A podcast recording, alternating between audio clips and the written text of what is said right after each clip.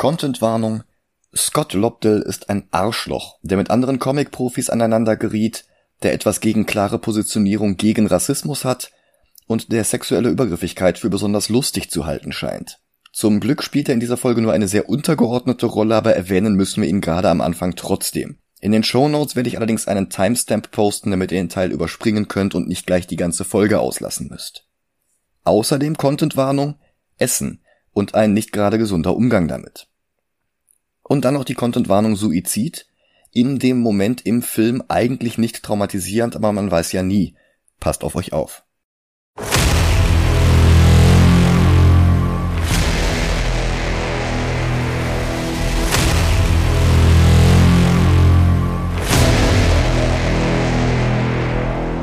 Hallo und willkommen zu einer Folge Murder Kill Antis, die genauso gut Time Travel Vigilantes sein könnte.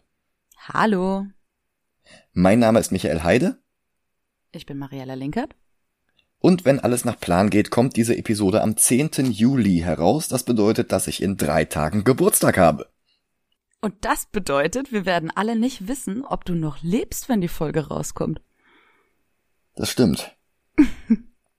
ähm, ja, passend, dass wir heute einen Slasher-Film besprechen, in dem am Geburtstag der Protagonistin gemordet wird und dann gibt es auch noch ein Zeitreiseelement. Und als ob das noch nicht reichen würde, stammt die Idee für den Film auch noch von einem langjährigen Comicautoren, was allerdings nicht unbedingt Anlass zur Freude ist, denn bei diesem Autoren handelt es sich um Scott Lobdell. Der ehemalige Stand-up-Komiker hatte Anfang der 90er erst eine der beiden monatlichen X-Men-Serien übernommen, dann auch noch die zweite.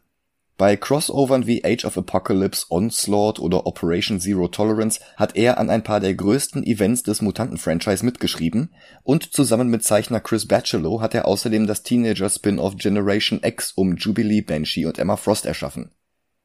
Seine X-Men-Serien blieben bis zum Ende beinahe durchgehend die erfolgreichsten Marvel-Titel ihrer Zeit, in vielen Monaten sogar die erfolgreichsten Superhelden-Comics verlagsübergreifend Allerdings geschah das auch in einer Zeit, in der die Auflagen insgesamt drastisch zurückgingen.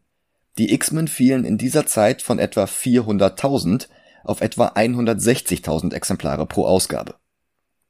Nach drei Heften der nach Heroes Reborn mit Nummer 1 neu gestarteten Fantastic Four titschte er dann etwas planlos von Serie zu Serie.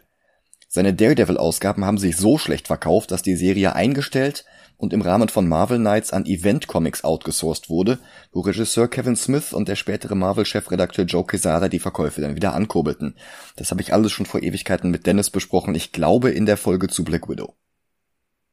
Ansonsten schrieb Lobdell zum Beispiel drei Hefte Sunfire and the Big Hero 6, ein damals extrem floppendes X-Men Spin-off, das 2012 von besseren Autoren general überholt wurde und danach als Grundlage für den Disney-Film von 2014 diente. Bei Lobdell war Baymax zum Beispiel noch nicht der knuffige weiße Roboter, sondern hatte einen grünen Reptilmonster-Look und statt Fred und Wasabi gehörten der ehemalige X-Men Sunfire und der Schurke Silver Samurai zum Team. Vor allem aber fehlten der Humor und die Menschlichkeit des Disney-Films. Und nach einer letzten Serie über die kanadischen Superhelden Alpha Flight ging Lobdells Karriere bei Marvel eher ruhmlos zu Ende. Er schrieb zusammen mit John McLaughlin das Drehbuch für den Tommy Lee Jones Flop Man of the House Allerdings schrieb McLaughlin das Skript danach noch einmal mit zwei anderen Autoren um, bevor es verfilmt wurde, so dass Lobdell nur einen Story-by-Credit bekam. Und sein Drehbuch Half to Death wurde zwar an Michael Bays Produktionsfirma verkauft, um mit Megan Fox in der Hauptrolle verfilmt zu werden, musste dann aber erst noch von einem anderen Autoren überarbeitet werden und schließlich wurde der Film dann ganz eingestellt. Hollywood schien also auch nicht erfolgreich für Lobdell zu sein. Weil sein ehemaliger Redakteur Bob Harris 2010 zum neuen Chefredakteur von DC ernannt worden war, gab der ihm allerdings dort dann eine Serie nach der anderen, egal wie schlecht sie sich verkauften oder wie mies die Kritiken waren. Bei Red Hood and the Outlaws, einem Launch-Titel von DCs New 52 Reboot, hatte er zum Beispiel das außerirdische Teen Titans Mitglied Starfire, zu diesem Zeitpunkt gerade Star der überaus kinderfreundlichen Cartoonserie Teen Titans zu einer ständig fast nackten Nymphomanin gemacht, die ihre Lover von der Erde nicht auseinanderhalten konnte, was ihr aber egal ist und die noch dazu das Gedächtnis eines Goldfisches hatte. Nicht gut. Und egal wie viele negative Schlagzeilen Lobdell abseits seiner Scripts sammelte. Und jetzt beginnt der unangenehme Teil dieser Biografie. In den Show Notes werde ich den Timecode posten, an dem diese Diskussion vorbei ist, aber ich will die widerlichen Seiten des Mannes, der offiziell als Autor dieses Films gelistet ist, auch nicht totschweigen, also schnallt euch an, es gibt einiges aufzulisten. 2011 geriet Lobdell zum Beispiel mit Ron Mars aneinander. Fans hatten sich darüber beschwert, dass in Ultimate Spider-Man Peter Parker starb und mit Miles Morales ersetzt wurde, und darüber, dass Lawrence Fishburne als Perry White für Man of Steel gecastet wurde. Und Mars, der immerhin den Green Lantern Kyle Rayner erfunden hatte, benannte diese Fankritik daraufhin als rassistisch. Warum sollte Miles denn nicht abseits des regulären Marvel-Universums ein neuer Ultimate Spider-Man werden? Und war der für Oscar und Golden Globe nominierte Lawrence Fishburne etwa nicht gut genug, um den Chef vom Daily Planet darzustellen? Was sollte denn diese Kritik sein, wenn nicht unverhohlener Rassismus? Lobdell sah das anders und beschimpfte Mars, er solle sich seinen offensichtlichen Hirntumor mit einem Löffel herausbohren. Und es kommt noch schlimmer. Auf einer Convention 2013 machte er sich über Marie Naomi, Writer-Artist mit They-Them-Pronomen lustig, weil Marie Naomis Mutter Japanerin ist. Was Lobdell zu rassistischen Sprüchen über die Augenform inspirierte.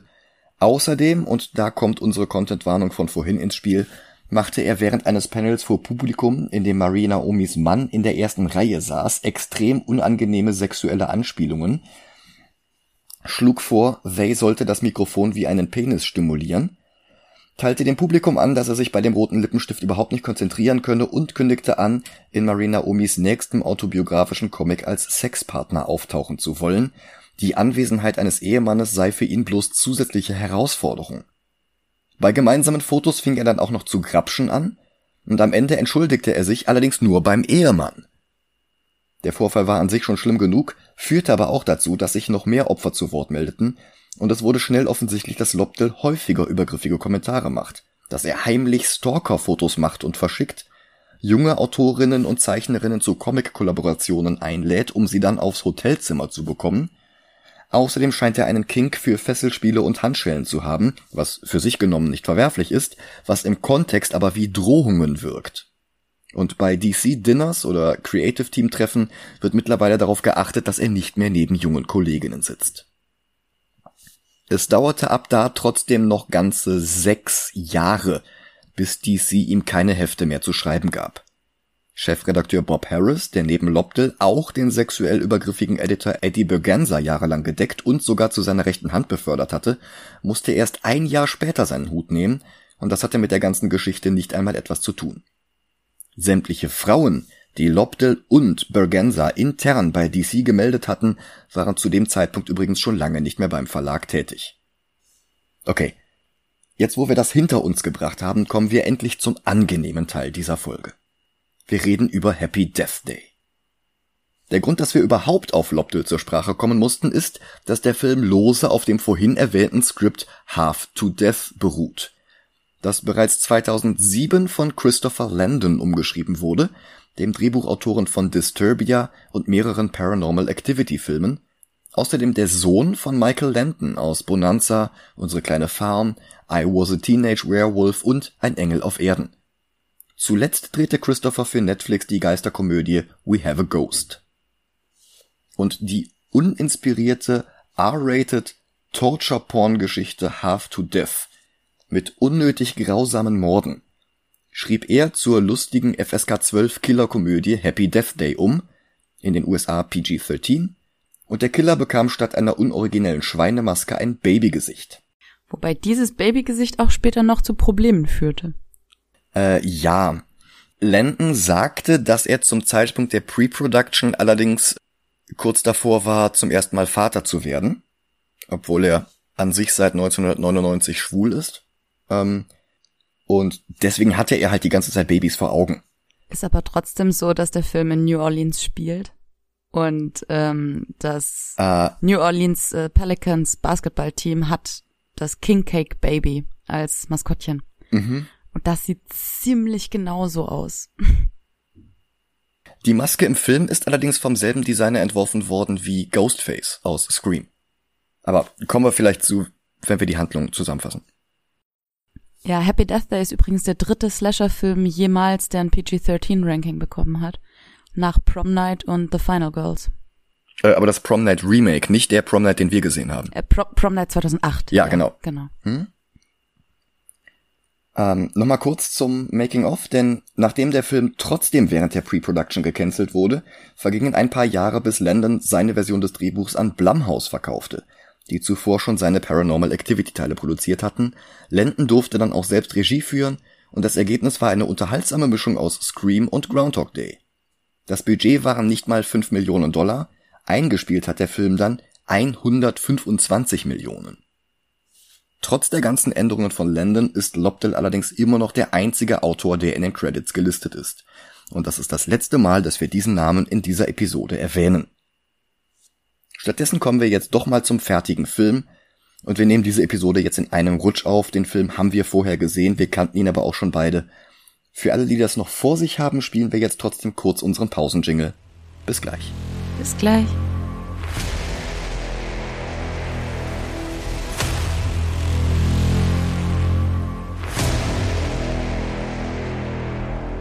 Und da sind wir wieder.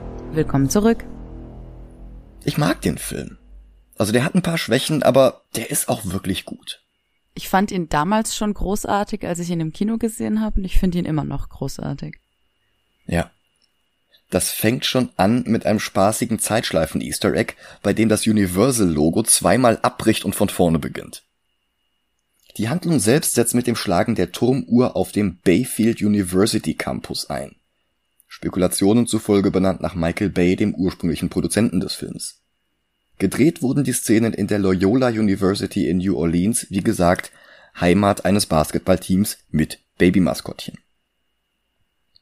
Das Geläute weckt Theresa, seit Landons überarbeitendes Drehbuch kurz Tree, gespielt von Jessica Rolfe, die ein Jahr vorher eine Rolle in La La Land hatte. Verkatert sieht sie sich um und stellt fest, dass sie nicht in ihrem eigenen Zimmer ist, sondern in dem von Carter, dargestellt von Israel Broussard aus Sofia Coppolas Bling Ring. Und dann klingelt auch schon ihr Handy.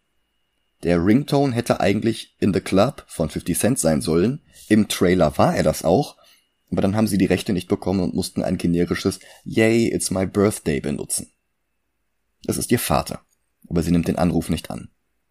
Stattdessen fragt sie Carter, wo ihre Kleidung ist, weil sie nur in einem T-Shirt geschlafen hat, was mich schon wieder an Vertigo denken lässt aber er ist deutlich respektvoller als Jimmy Stewart und dreht sich schüchtern um, als sie sich wieder anzieht. Außerdem gibt er ihr noch eine Kopfschmerztablette, auch wenn er die Packung erstmal länger suchen muss. Nachdem sie ihn barsch auffordert, niemandem was zu sagen, geht sie. An der Tür kommt ihr Carters Freund Ryan entgegen, aufgeregt fragend, ob Carter sie flachgelegt hat. Ähm, er benutzt im Englischen die Redewendung fine vagine, was sie nur noch weiter anpisst. Ryan war der Durchbruch von Schauspieler Fee Wu, der vorher nur kleine Minirollen in Pitch Perfect 2, in Ozark und in Logan gehabt hatte. Happy Death Day war das erste Mal, dass seine Rolle überhaupt groß genug war, um einen Namen zu bekommen, und in der Fortsetzung ist er dann sogar eine der Hauptrollen. Die Sonne scheint, als Tree Carters Wohnheimgebäude verlässt und über das Unigelände geht, voller schrulliger Personen. Und weil wir diese Szene noch ein paar Mal unterschiedlich abgewandelt sehen werden, beschreibe ich sie jetzt beim ersten Durchlauf noch detaillierter als sonst. Das heißt auch, dass ich jetzt die weiteren Haupt- und Nebenrollen ziemlich kurz hintereinander aufzählen muss, Schlag auf Schlag, so wie es auch der Film selbst macht. Aber keine Sorge, die meisten davon werden im Verlauf des Films noch mehr zu tun haben und dann kann ich auch immer noch mal auf die zu Sprache kommen. Wenn auch nicht alle. Da hätten wir zum Beispiel den Goth-Typen mit dem viel zu warmen Mantel und der Sonnenbrille, die Naturschutzaktivistin, das knutschende Pärchen, das von den Rasensprengern vollgespritzt wird, das Auto mit der plärrenden Alarmanlage oder die Anwärter, die stundenlang in der Sonne stehen müssen, ohne umzukippen, um von ihrer Wunschbruderschaft aufgenommen zu werden. Einer davon schafft es nicht und kippt um. Und dann läuft ihr auch noch Tim über den Weg. Die beiden hatten mal ein Date, das ihm besser gefallen hat als ihr, und jetzt wird sie ihn nicht mehr los. Der Spruch Who takes their first date to Subway It's Not Like You Have a Foot Long war von Jessica Roth improvisiert gewesen und stand in keiner der Drehbuchversionen. Tree ist zu Beginn des Films aber auch wirklich fies. An ihrem eigenen Wohnheim angekommen winkt ihr Emily zu, gespielt von Tran Tran, die auch im Sequel zu sehen ist und sonst keine einzige Rolle gespielt hat. Tree ignoriert sie. Die Sorority-Leiterin Danielle begrüßt sie und hofft, dass Tree ein Kondom benutzt hat, weil sie sonst den Ruf des ganzen Hauses aufs Spiel setzen würde. Diese Schwesternschaft ist dafür bekannt, dass sie alle sehr mager sind und da würde eine Schwangerschaft nicht ins Bild passen. Danielle wird gespielt von Rachel Matthews, das ist die Nichte von Christopher Landon. Ja, genau. Und Bonus-Fun Fact, im Film Miss White Light von 2019 spielt sie eine Krankenschwester namens Nurse Landon. Der Nachname ihrer Rolle Danielle hingegen ist Bausman, vermutlich eine Anspielung auf den Regisseur Darren Lynn Bausman, neben einigen Saw-Filmen, auf die wir in Murder Kill Antis noch zu sprechen kommen werden, auch das Kultmusical Repo the Genetic Opera gedreht hat. Danielle erinnert Tree dann noch an ein Sorority-Treffen am Mittag. Dann ist Tree endlich in ihrem eigenen Zimmer angekommen, wo wir Laurie kennenlernen, mit der sie sich dieses Zimmer teilt. Das ist Ruby Modine, die Tochter von Matthew Modine aus Full Metal Jacket, Cutthroat Island und Stranger Things. Tree will gleich wieder los, um überhastet zu ihrer Vorlesung loszueilen, weil sie jetzt bereits zu spät ist, genau wie Marty McFly am Anfang vom ersten Zurück in die Zukunft. Laurie drückt ihr vorher noch einen Cupcake mit einer einzelnen Kerze darauf in die Hand, denn es ist Trees Geburtstag. In New Orleans, wo der Film wie gesagt spielt, ist es Brauch an Allerheiligen einen Cupcake mit einer einzelnen Kerze auf die Gräber von toten Kindern zu platzieren. Tree pustet die Kerze aus und wirft den Cupcake dann einfach in den Müll. Zu viele Kohlenhydrate. Die Vorlesung hat schon begonnen und es ist eine zum Thema Quantenphysik. Ihr Dozent ist Dr. Gregory Butler, gespielt von Charles Aitken, der 2013 in einem Fernsehremake von The Lady Vanishes mitgespielt hatte. Das Original von 1938 ist von Hitchcock. Danach springt der Film zum Treffen der Sorority neben einem Stand, an dem Fanartikel der Universitäts-Footballmannschaft verkauft werden, darunter Masken vom Maskottchen des Teams, dem Bayfield Baby. Wie gesagt, das hat einen kleinen Rechtsstreit gegeben, zum Zeitpunkt, als die IMDb Trivia angefertigt wurden, war dieser Rechtsstreit noch nicht beigelegt. Aber dafür hat Tree ohnehin keine Aufmerksamkeit übrig. Stattdessen kritisieren sie und Danielle eine andere Studentin namens Becky, die sich mit ihrem Mittagessen und einem Becher Kakao an den Tisch setzt, statt wie die anderen zu hungern. Also das mit den Kohlenhydraten vorhin war kein Witz. Voraussetzung für die Aufnahme in dieser Schwesternschaft ist wirklich eine ausgeprägte Essstörung. Becky steht peinlich berührt auf und stößt dabei mit Carter zusammen, der gerade ankommt, um mit Tree zu sprechen. Dabei wird der Kakao über Trees weißem Sweater verschüttet. Die wiederum gibt vor, Carter nicht zu kennen, aber er gibt ihr das Armband wieder, das sie in seinem Zimmer vergessen hatte. Nächste Station in ihrer Tagesgestaltung ist ein Besuch im Unikrankenhaus, um sich mit ihrem Dozenten Dr. Butler zu treffen, mit dem sie eine Affäre hat. Auf dem Weg zu ihm läuft sie ihrer Mitbewohnerin Laurie über den Weg, die ist dort Krankenschwester und sagt ihr, dass diese Affäre noch böse Folgen haben wird. Es wirkt wie eine Warnung. Wer den Film bereits gesehen hat, weiß es aber besser. Das ist eine Drohung. In Butlers Büro will Tree einen Quickie, aber sie werden gestört von Butlers Ehefrau, die an die Tür klopft. Sie schaffen es gerade noch, sein Hemd wieder weitestgehend zuzuknüpfen, bevor die Frau reinkommt. Tree bricht hastig auf. Während sie sich wieder in ihrem Zimmer die Fußnägel lackiert, kommt Danielle ins Zimmer und es gibt einen Stromausfall. Danach ist es auch schon Nacht. Tree bricht auf zu einer Party. Auf dem Weg kommen Fans der Universitätsfootballmannschaft vorbei, einige von ihnen mit den Babymasken, die wir vorhin schon gesehen haben. Eine dieser maskierten Personen bleibt stehen und sieht Tree hinterher. Sie bekommt das nicht mit, weil sie ihre Mailbox abhört. Ihr Vater ist sauer, weil sie ihn unangekündigt versetzt hat und er umsonst auf sie im Restaurant gewartet hat. Dann läuft sie durch eine Unterführung, wo eine kleine Spieluhr Happy Birthday spielt. Tree stutzt kurz, dann ruft sie ihren Freunden zu, sie können jetzt rauskommen, aber da steht nur eine maskierte Gestalt. Das grinsende Baby im flackernden Licht der Baustellenabsperrung sieht bedrohlich aus. Tree gibt vor, nicht eingeschüchtert zu sein, was aber ganz offensichtlich gelogen ist. Das ist übrigens eine sehr, sehr gute Performance von Roth. Als die Gestalt dann auf der anderen Seite der Unterführung mit einem Messer auftaucht, versucht sie davon zu laufen, ist aber zu langsam. Das Messer rast auf sie herab und dann wacht sie auch schon wieder in Carters Zimmer auf. Wieder verkatert, aber sie weiß noch, wo seine Kopfschmerztabletten sind. Was sie nicht weiß, ist, warum sie das weiß. Ihr Blick fällt auf Carters Zimmertür und den Sticker darauf Today is the first day of the rest of your life. Heute ist der erste Tag vom Rest deines Lebens. Sehr passend. Ryan kommt wieder genauso dreist herein wie beim ersten Mal und auch sonst ist alles erstmal gleich. Der Goth-Typ mit dem Mantel, die Aktivistin, die Rasensprenger, der Autoalarm, die Fredboys, von denen einer umkippt, Tim. Sie fragt ihn, welches Datum es ist und er sagt, es ist der 18. Also ihr Geburtstag. Verwirrt geht sie, aber immerhin beleidigt sie ihn diesmal nicht. Emily winkt ihr wieder zu und Tree reagiert auch diesmal nicht. Dann wieder ein unangenehmes Treffen mit Danielle und wieder Loris Geburtstagscupcake. Diesmal wirft sie ihn nicht weg, sondern stellt ihn gedankenverloren auf die Kommode neben der Tür. Beim Treffen der Sorority fällt ihr jetzt der Maskenverkaufsstand auf. Und der Spagat zwischen freundlichem Gesichtsausdruck bei Tag und bedrohlichem Grinsen bei Nacht, obwohl die Maske immer dieselbe ist, ist wirklich beeindruckend. Wie gesagt, das war derselbe Designer wie die Ghostface-Maske aus Scream, Tony Gardner. Der Rest läuft gleich ab.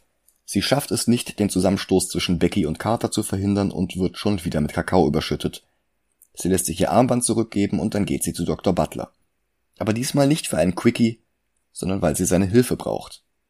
Und diesmal ist es er, der über sie herfällt, bevor seine Frau an die Tür klopft. Statt sich die Nägel zu lackieren, sieht sie sich diesmal ein Video von einem früheren Geburtstag an, als ihre Mutter noch lebte, die am selben Datum Geburtstag hatte wie sie. Dann wieder Danielle, wieder der Stromausfall, wieder die Nachricht vom Vater auf der Mailbox, wieder die Footballfans. Und wieder die eine Babymaskengestalt, die sich nach ihr umdreht. Das ist allerdings wirklich nur ein Footballfan. Als sie kurz vor der Unterführung die Spieluhr hört, entscheidet sie sich für einen anderen Weg zur Party und kann ihren Tod damit zumindest etwas hinauszögern. Das Haus, in dem die Party stattfinden sollte, ist abgeschlossen Sie klopft, die Tür geht auf und ihr sieht dieselbe Babymaske entgegen. Erschreckt schlägt sie zu, es ist aber bloß Daniels Freund Nick, gespielt von Blaine Kern aus Walking Dead. Die Party ist eine Überraschungsgeburtstagsparty für Tree. Laurie fehlt, aber Tim ist da.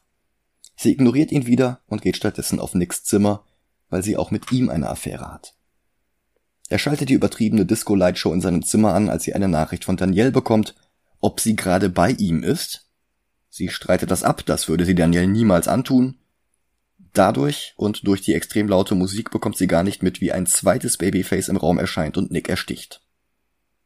Als sie das blutige Messer sieht, will sie fliehen, aber nicht stark genug, um sich der Umklammerung zu entziehen.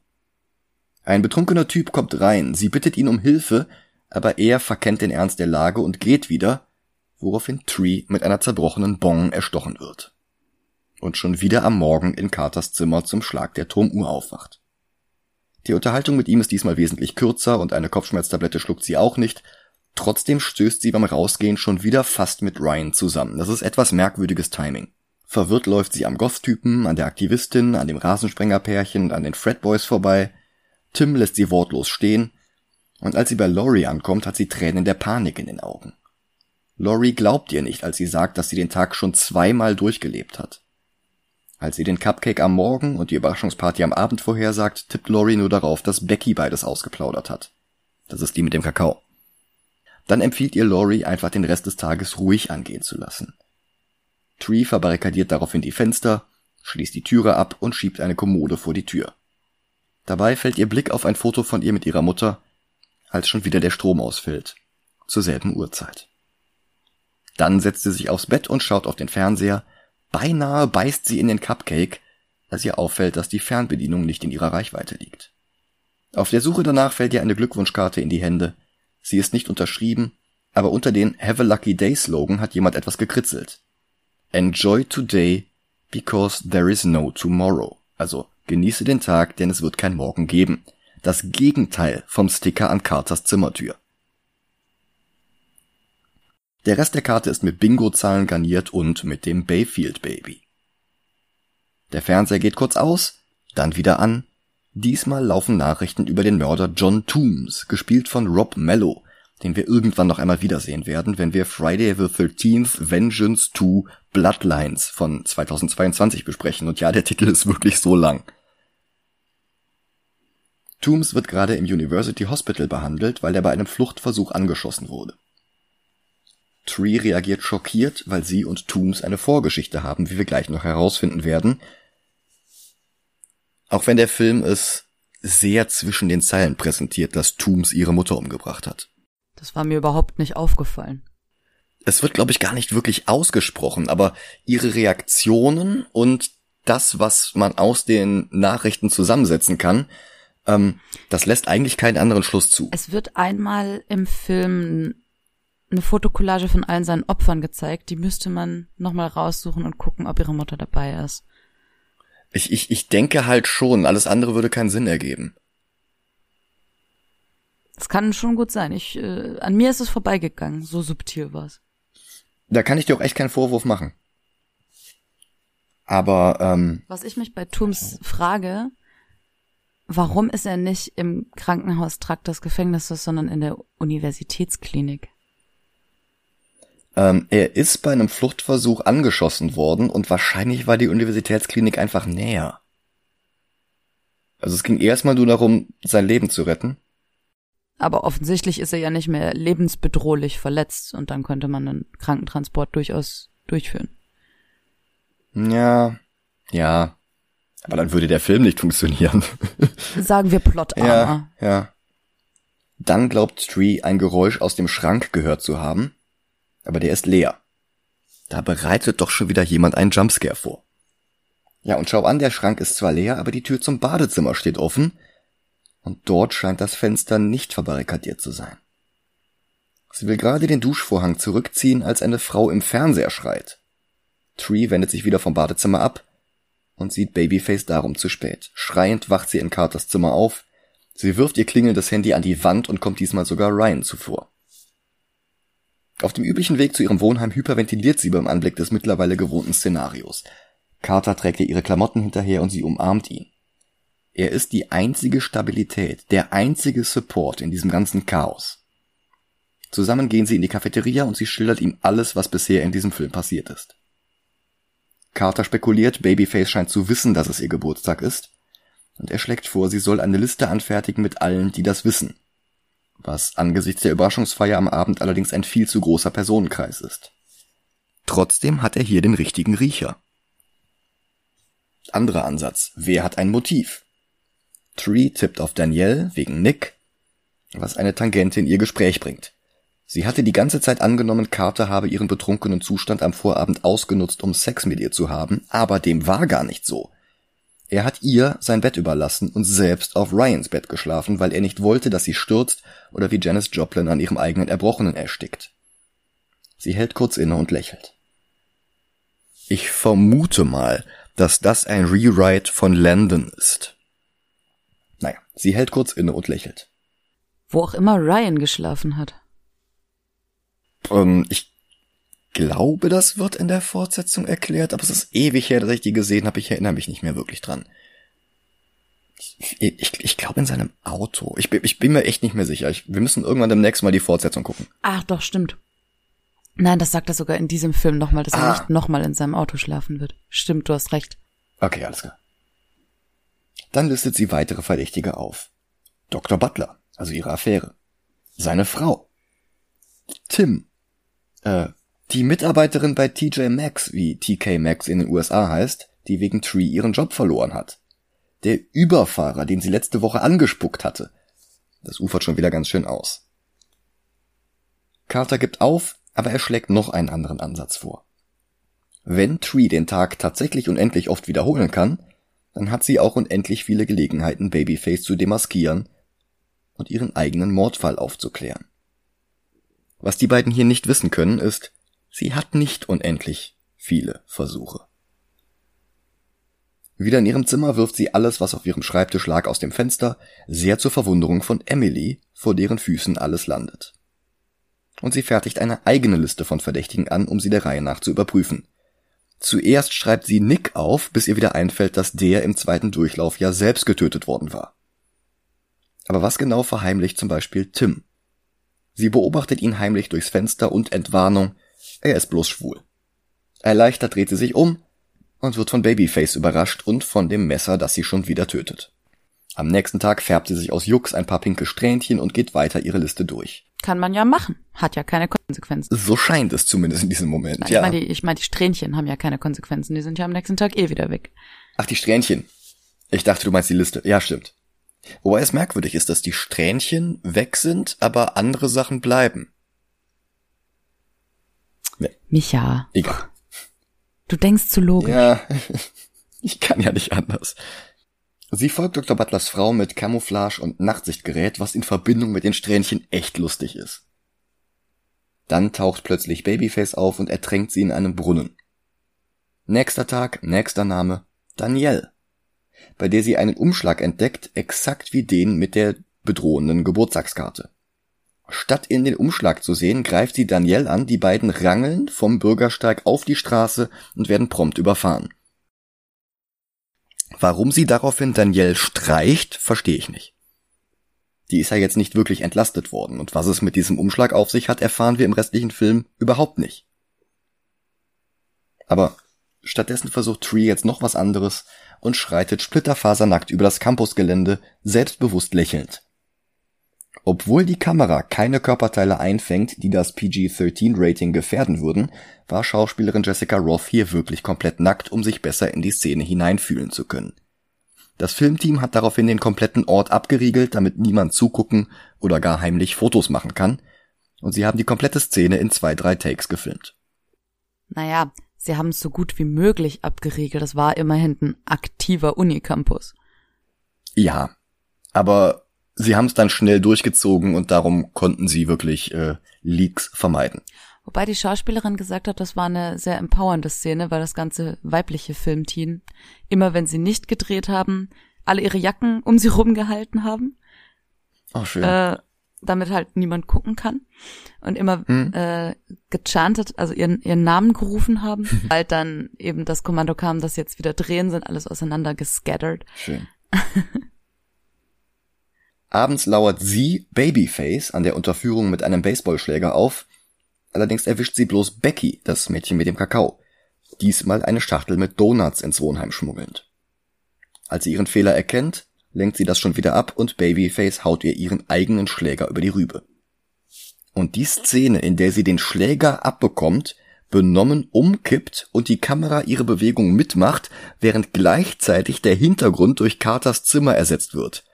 Das hat schon was von Edgar Wrights Szenenübergängen in Scott Pilgrim. Richtig gut.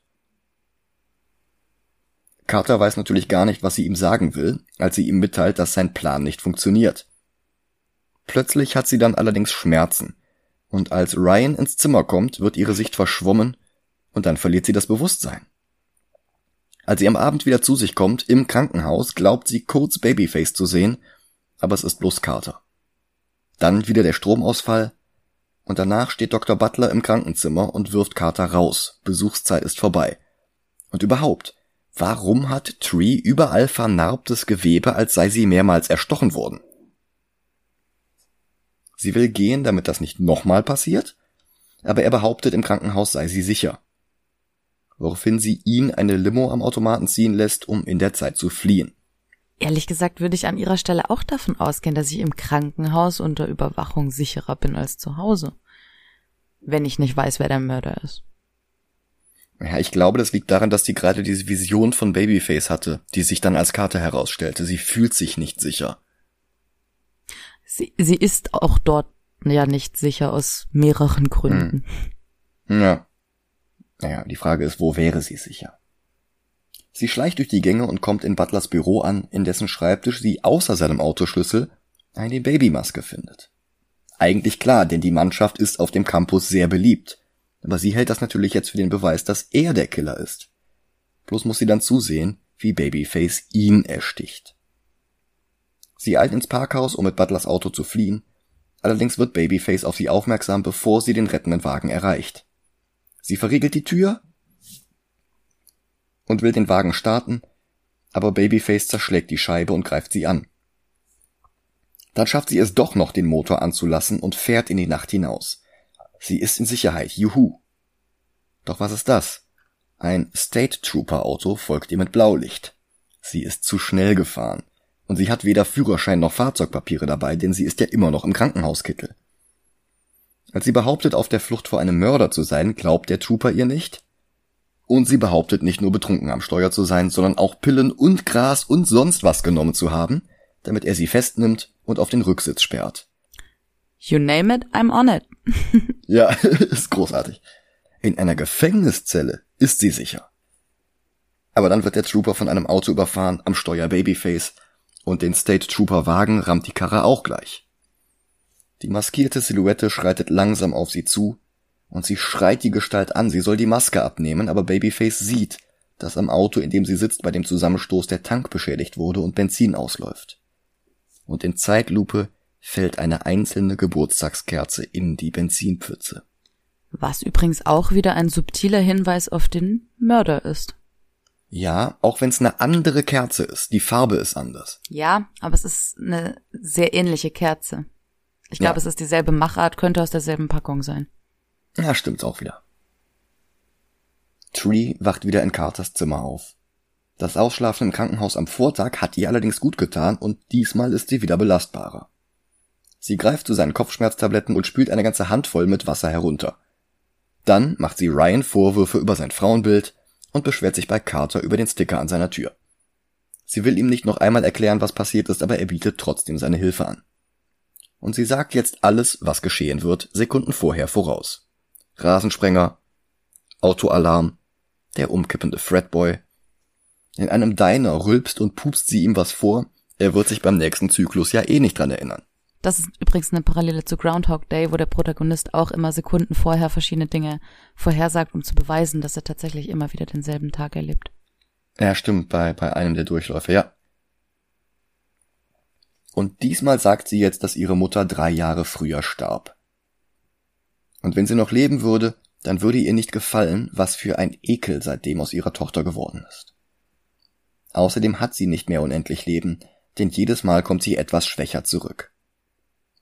Als ein Fernseher wieder die Nachrichten zeigt, dass Tooms mit seiner Schusswunde im Krankenhaus ist, kommt Tree auf den Gedanken, dass er Babyface sein könnte. Sie eilt ins Krankenhaus, um ihn an einer erneuten Flucht zu hindern, aber sie ist zu spät. Der Wachmann vor seiner Tür ist bereits tot und Tooms hat ihm bereits die Pistole abgenommen. Sie greift nach einer Notfallfeueraxt, aber Babyface schießt ihr die aus der Hand. Sie läuft durch die Krankenhausgänge bis zum Aufzug, aber Babyface holt sie ein nimmt die Maske ab und es ist Tooms. Carter geht dazwischen, woraufhin Tooms die Pistole vom Wachmann fallen lässt, aber dann tötet er Carter und verfolgt Tree bis in den Uhrenturm, der jeden Morgen klingelt. Sie tut, als würde sie hochlaufen, aber sie überrumpelt Tooms dann von hinten. Diesmal kein Vertigo-Zoom im Treppenhaus.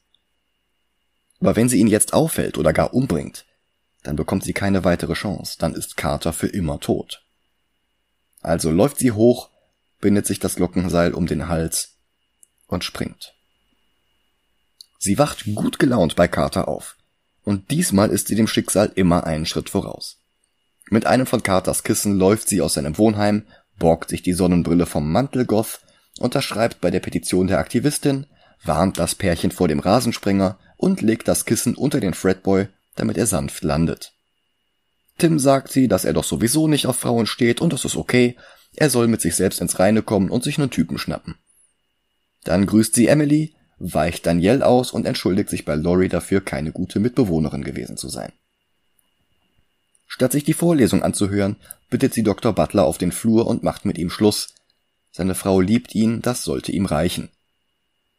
Als Becky sich mit Essen an den Meetingtisch setzt, trägt Tree ihr eigenes Tablett heran und gießt dann Danielle den Kakao über den Kopf.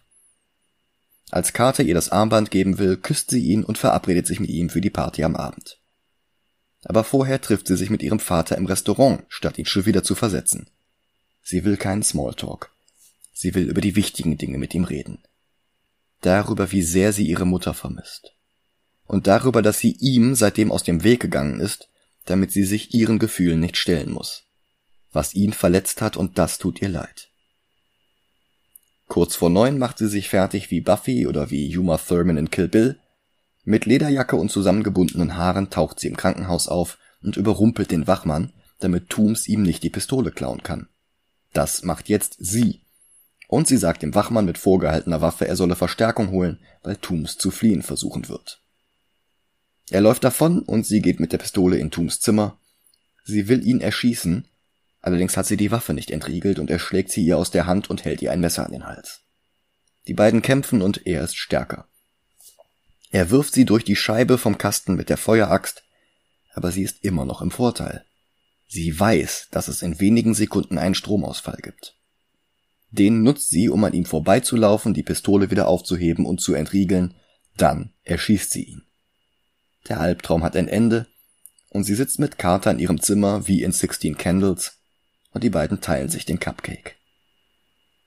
Am nächsten Morgen wacht sie auf, und es ist noch immer nicht der nächste Morgen. Carter erinnert sich schon wieder an nichts und sie stürmt entsetzt aus dem Zimmer. Wieder in ihrem Wohnheim packt sie ihre Tasche, als Laurie ihr den Cupcake gibt. Und ihr wird klar, dass es der Cupcake gewesen sein muss, der sie diesmal getötet hat. Zuvor hatte sie ihn nie gegessen, aber diesmal schon und ist dann im Schlaf gestorben. Der Cupcake war vergiftet. Tooms war gar nicht der Killer, sondern nur Loris Sündenbock. Laurie streitet alles ab und Tree schlägt vor, dass Laurie den Cupcake selbst isst. Aber das will die auch nicht. Tree schlägt vor, mit dem Kuchen zur Polizei zu gehen, damit die ihn auf Gift untersucht. Und Laurie gibt jetzt alles zu. Auch sie hat eine Affäre mit Dr. Butler, aber er hat nur Augen für Tree. Die beiden beginnen zu ringen. Als Danielle an die Tür klopft und Laurie Tree den Mund zuhält, lenkt sie das gerade lange genug ab, damit Tree ihr den Cupcake in den Mund stopfen und Laurie aus dem Fenster stoßen kann. Dann bricht sie erschöpft zusammen. Warte mal ganz kurz. Laurie hat auch eine Affäre mit Dr. Butler. Ich dachte, sie wäre nur in ihn verliebt und hätte gerne eine Affäre mit ihm, aber er hat halt nur Augen für Tree. Ach so, das kann auch sein. Das kann auch sein, ja. Weshalb Tree dann auch empört fragt, was wegen einem Typen? Hm. Es gibt ein alternatives Ende, in dem sie dann jetzt Laurie besiegt hat und dann trotzdem noch ermordet wird, und zwar diesmal tatsächlich von der Frau von Dr. Butler, aber das war zu unbefriedigend und sie haben es wieder gestrichen. Stattdessen gibt's einen Epilog. Danielle gibt den Nachrichten ein Interview. Tree und Carter sehen das im Diner im Fernsehen. Und dann telefoniert sie mit ihrem Vater und verabredet sich für den Abend mit Carter. Er gibt ihr ihr Armband zurück und hängt jetzt eine Lampshade auf die Parallelen zu Groundhog Day, den Tree nie gesehen hat. Als der Uhrenturm am nächsten Morgen klingelt und Carter dieselben Worte sagt wie sonst immer, glaubt sie kurz noch immer in der Schleife gefangen zu sein, aber Carter veräppelt sie nur. Es ist der 19. Es ist vorbei. Und wie das John Carpenter Plakat an der Wand unterstreicht, They live. Sie küssen sich, Zoom auf den Sticker an der Tür und Nachspann. Zur Musik im Nachspann passend. Ähm, die Musik ist hier übrigens von Bear McCreary. Mhm. Der ist bekannt geworden, weil er die Musik zu den Serien Battlestar Galactica und Walking Dead gemacht hat. Ja. Und später hat er dann auch in Happy Death Day to You von 2019 und Babysitter Killer Queen von 2020 nochmal ähm, die Musik gemacht. Außerdem in Freaky von 2020 auch wieder mit Christopher Landon. Äh, ja, als Regisseur, genau. Mhm. Den muss ich auch mal sehen. Der, der scheint lustig zu sein. Babysitter könnten wir auch mal sehen. Stimmt, ja. Also den kenne ich auch schon tatsächlich, aber der ist auch ziemlich cool. Den kenne ich tatsächlich noch nicht. Ich habe den seit Ewigkeiten auf meiner Netflix-Watchlist. Dann würde ich vorschlagen, wir machen den auch demnächst irgendwann mal, weil das ist auch ein wirklich cooler Film. Mhm. Ja, gerne. Ja, jetzt sollten wir aber erstmal Happy Death Day ranken. Auf der Murder Kill Antis Liste sehe ich ihn über Terror Train und über Prom Night. Mhm. Er ist befriedigender als Friday the 13th, aber natürlich nicht so bahnbrechend wie Jason gewesen ist. Mhm. Beziehungsweise in dem Fall ja noch die, die Mutter von Jason. Ja, also er ist um Längen besser als Terror Train. Mhm. Er ist halt kein neuer Film eines neuen Genres, das sich erst noch finden muss, sondern er macht, er nimmt die Tropes eines existierenden Genres und spielt damit. Ja. Also ein, ein Slasher-Trope ist ja zum Beispiel, dass am Anfang das gemeine Mädchen stirbt und am Ende das nette Mädchen überlebt. Mhm. Und in Happy Death Day ist es halt dieselbe Person. Das stimmt, ja. Die halt wirklich einen Character Arc durchläuft. Total, ja am Anfang ist ja wirklich, wirklich unsympathisch und mhm. mit jedem Durchlauf verändert sie sich ein bisschen und man fängt an, sie zu mögen. Ja.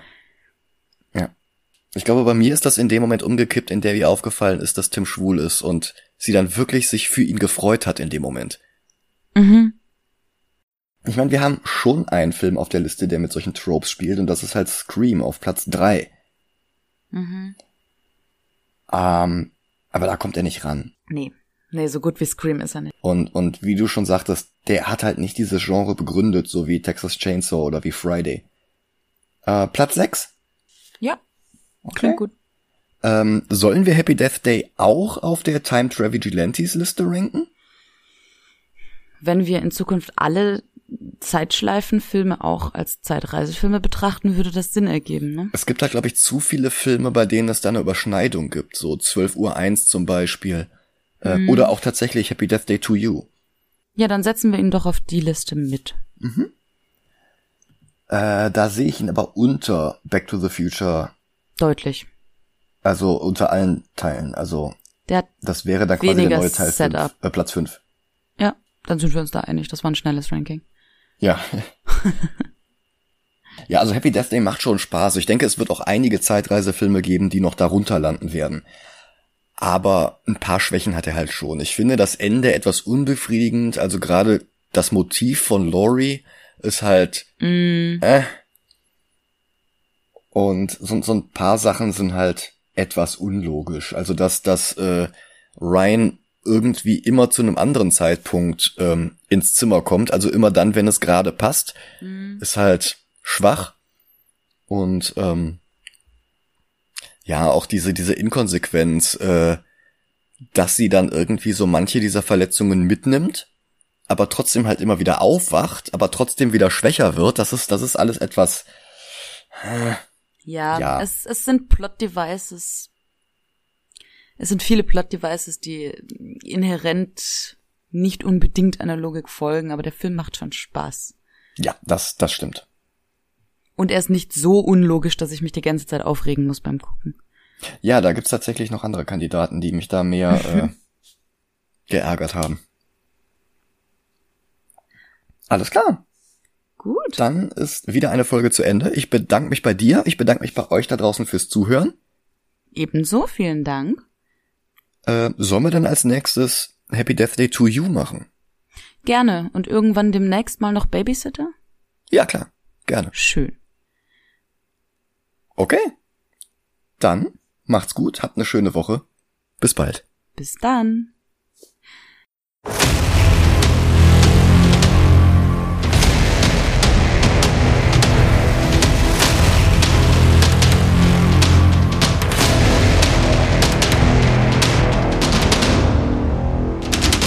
Kennst du eigentlich Robot Chicken? Ja, klar. Die haben, ähm, ich meine, es war zu Happy Death Day to You, also der Fortsetzung, haben mhm. die ein Halloween-Special gemacht. Das ist in Staffel 11, Episode 13. Mhm. Ähm, ich lese ganz kurz, okay, ich muss es im Kopf schnell übersetzen. Einen Moment. Okay. Also der Titel der Folge ist Happy Russian Death Dog Dolloween to You. Äh, okay. Ja, Death Dog im Sinne von Groundhog, Dolloween ah. im Sinne von Halloween und Dolls und ah, To do, You. Doll, oh. Genau, und To You ist halt offensichtlich eine Anspielung auf uh, Happy Death Day to You. Ja, stimmt, so heißt er der zweite. Mhm. Genau, also das ist der Episodentitel. Happy Russian Death Dog Dolloween to You. Ach so, Russian Doll wegen wegen der der Netflix-Serie hier mit mit ähm, Natascha Leon. Oh, die kenne ich nicht.